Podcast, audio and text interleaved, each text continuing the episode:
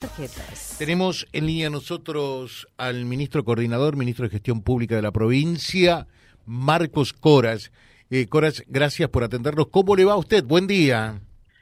Buen día, ¿cómo están ustedes? Muchas gracias por su llamado. Bueno, ¿cómo arrancó un año que va a ser especial este, no?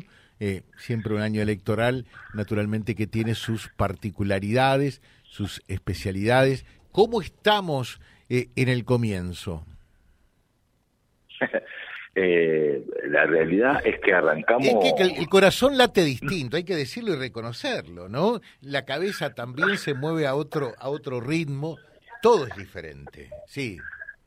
Pero, pero ¿sabe qué? Digamos, yo seguí como venía. Eh, ya venía. Claro, claro, yo seguí como venía. Eh, este, entre, entre yo no soy muy futbolero, pero bueno, la euforia del Mundial por supuesto que era contagiosa, pero ya este el, el 2 de enero ya estábamos acá y parecía que nada había pasado. Este, había cambiado el año y, y seguíamos, este, nada, seguimos como venimos. Así que si me pregunta, nada, con expectativas y, y, y la referencia a lo del año electoral, la verdad que es así, pero yo lo que les, quiero asegurar es que, eh, más allá que es importante, eh, no es donde nosotros tenemos la mayor energía puesta. Eh, hoy nosotros tenemos una serie de dificultades, avisoramos un año con algunas dificultades,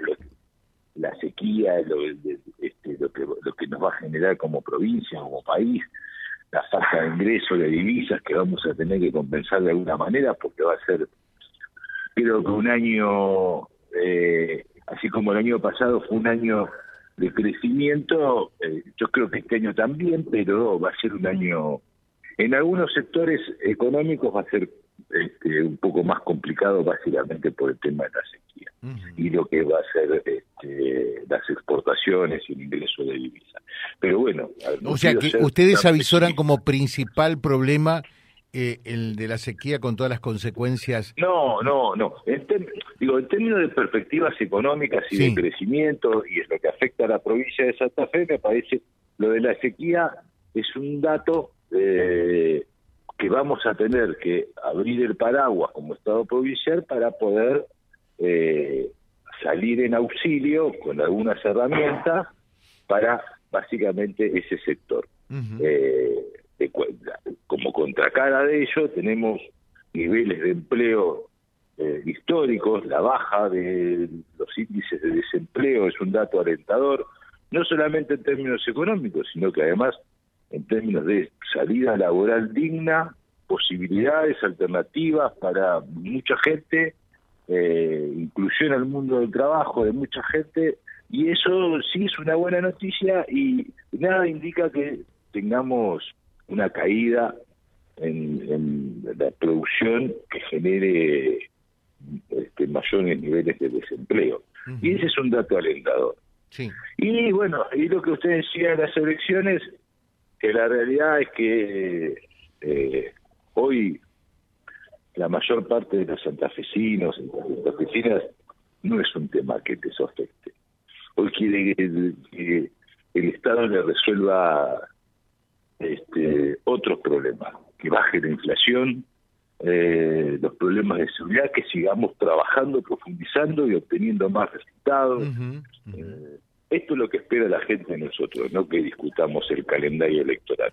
Uh -huh. este, eh, me, parece formidable, ¿no? Porque es cierto, eh, uno ve, no a nivel provincial, ¿no? Eh, quiero hacer la, la salvación al respecto, pero ve que en el orden nacional realmente la agenda política de la Corpo no tiene absolutamente nada que ver con la agenda de la calle, de la gente y sus necesidades. Es totalmente distinta y eso es lo que genera la antinomia por allí, eh, donde la, la, lo, los dirigentes políticos nacionales van por un lado, de un lado y del otro, ¿no? Eh, y, y, y, la gente no, va no, por el ver, otro, ¿no? Este, pero es, pero definitivamente es así. Quienes tenemos la responsabilidad de gestión, no tenga dudas que, que, que nosotros no podemos sentarnos frente a un intendente, un presidente comunal, un presidente de un club y hablar de elecciones. Esa gente necesita otro tipo de respuesta. Más allá, este, yo quiero dejar aclarado esto. El calendario electoral, la democracia, sí, a ver, para mí es importante, pero lejos de ser lo más importante. No está en el top ten de las prioridades del mm. gobernador Perotti ni del gobierno. O sea, dentro del top ten de nuestras prioridades está la seguridad, la producción, la salud, la educación. Eh, nos preocupa más el calendario electoral que el, calendario eh, escolar que el calendario electoral. Y sí, no me cabe ninguna duda. Debe ser así. Nosotros, por eso digo, nosotros, a nosotros parte de la oposición nos pidió una reunión para discutir el calendario electoral. Y la verdad es que es tan difícil hablar de eso. Es como, es como en un rompecabezas uno tiene una figura redonda, si no encaja en ningún lado. Pero digo, no es, es importante, sí, claro, tener certeza sobre las elecciones, sí, claro, pero dosifiquemos las energías, pongamos donde hay que ponerla. Y, lo mío no es una novela lo que estoy contando en un cuento. yo no me levanto pensando cuándo van a ser las elecciones. La verdad que mi preocupación no es esa. A mí cuando me llaman presidente comunal, no me pregunta por cuándo van a ser las elecciones. Me está preguntando cómo resuelve el, cordón cuneta o la iluminación o la seguridad o la ambulancia que no tiene. Así que vamos, hay que poner todo en su justa medida. Es así. Eh, esas deben ser las prioridades eh, de gobierno. Y de ese punto de vista eh, es un año movido económicamente por lo que se ve, pero Santa Fe tiene los recursos necesarios para asegurar el funcionamiento del Estado y avanzar en la obra pública, Coras? Eh, sí, el gobernador lo ha dicho en varias oportunidades. Si nosotros decimos que vamos a hacer algo, lo hacemos. Y si lo, hacemos porque tenemos con qué hacerlo. No es que nosotros vamos a tomar endeudamiento caro para hacer, no. Todas las obras que nosotros licitamos y todas las obras que nosotros comprometimos las vamos a hacer porque tenemos los recursos para hacerlo. Con lo que significa la obra pública. Lo que significa la obra pública para Intillaco como lo significa para Rosario, San Lorenzo, Puerto de Tilbúes. Tenemos el mismo problema que tiene mucho del sector productivo y lo que el problema que tiene la persona que va al supermercado. Nosotros abrimos una licitación, por ejemplo, para el ingreso a los puertos. Mm. Y nuestro presupuesto está por 70% debajo de lo que presupuestan las empresas. el problema de la inflación no es un problema que a nosotros no nos pega, nos pega de frente como a todos. Pero esa obra va a ser licitada nuevamente. El 24 de enero vamos a licitar nuevamente, como en Matilde. Se nos cae una licitación básicamente por el tema de los precios. Y vamos a volver a licitarlo. Pero, insisto, cada una de las obras licitadas va a ser este, comenzada en esta gestión. Y muchas de estas obras, la mayoría diría yo, de las obras importantes, de los acueductos, de los gasoductos, este, no van a ser obras que va a, inaugurar el gobernador Pelotti. Lo va a inaugurar la próxima gestión, pero no nos importa. La obra hay que hacerla, la inversión hay que hacerla. Estamos discutiendo el agua en Tostado. En, este, en el año 2022 estamos discutiendo agua. El agua. Agua potable para una ciudad eh, por primera vez va a tener un acueducto. ¿Qué cosa más importante puede pasar? Pero al mismo tiempo, tanto tiempo tuvo que pasar para que el Tostado pueda tener agua. Estamos en el 2022 y estamos pensando en el agua. Entonces digo, toda la obra que nosotros hemos licitado se va a hacer porque tenemos... Bueno, acá, por ejemplo, en Reconquista mismo, eh, una ciudad con, con 100.000 habitantes, eh, hay más, casi un 50% de la población que todavía no tiene agua potable. Claro, cuando vienen y dicen, vamos a habilitar... Vamos a habilitar un barrio, dicen los otros. ¿Y a nosotros cuándo? ¿Y a nosotros cuándo? Y claro, después de dormir la siesta durante tantísimos años, décadas, eh, sin tirar un metro de caño, es obvio que, que no se puede hacer todo al mismo tiempo. Por eso, digo, desde una planta potabilizadora de líquidos cloacales, para que dejen de vertir eh, eh, los desechos cloacales en el río.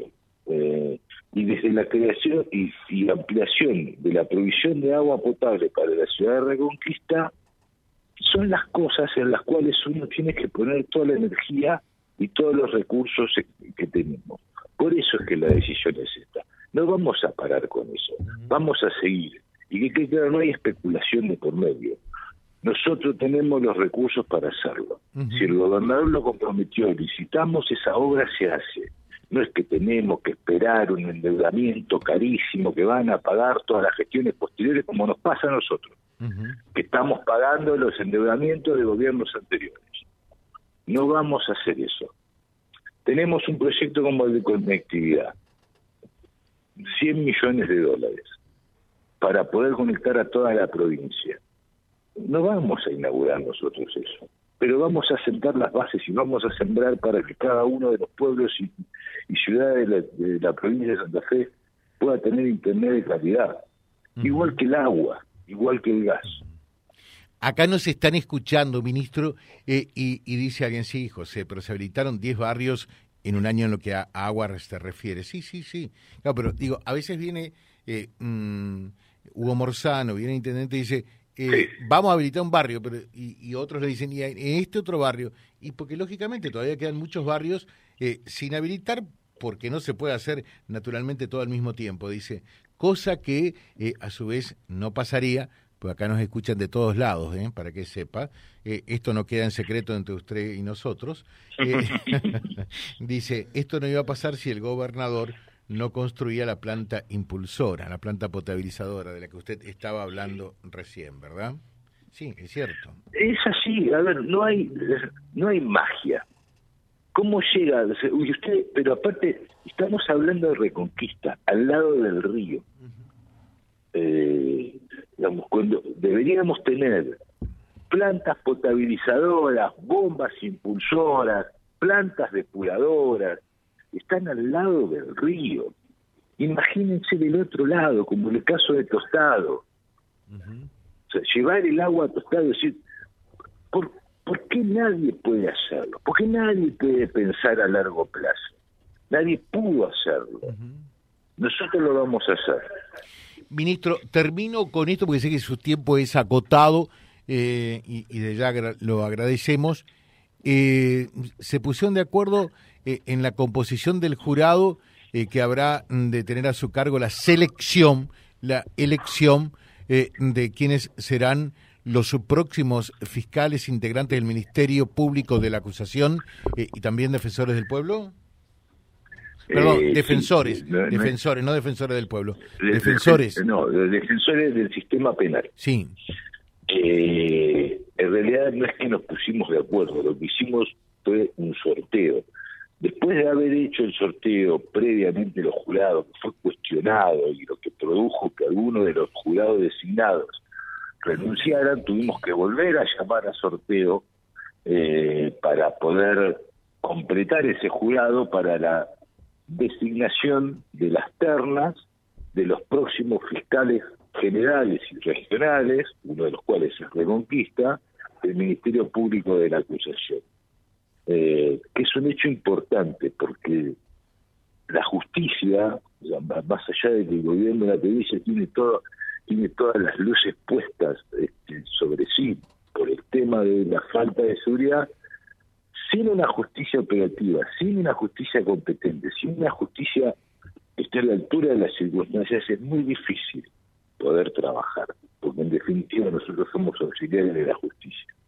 Y necesitamos, este, nosotros en abril se vence el mandato de cada uno de los fiscales del Ministerio Público de Acusación, con lo cual este, vamos a, completar de nuevo eh, el Ministerio que los jurados definen las cartas.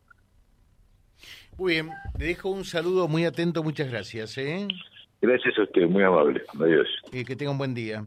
Marcos Coras, ministro coordinador eh, del gobierno provincial, charlando también en Vía Libre. Vía Libre. Somos el gran foro de resonancia de toda la realidad que reúne la máxima audiencia comprobada.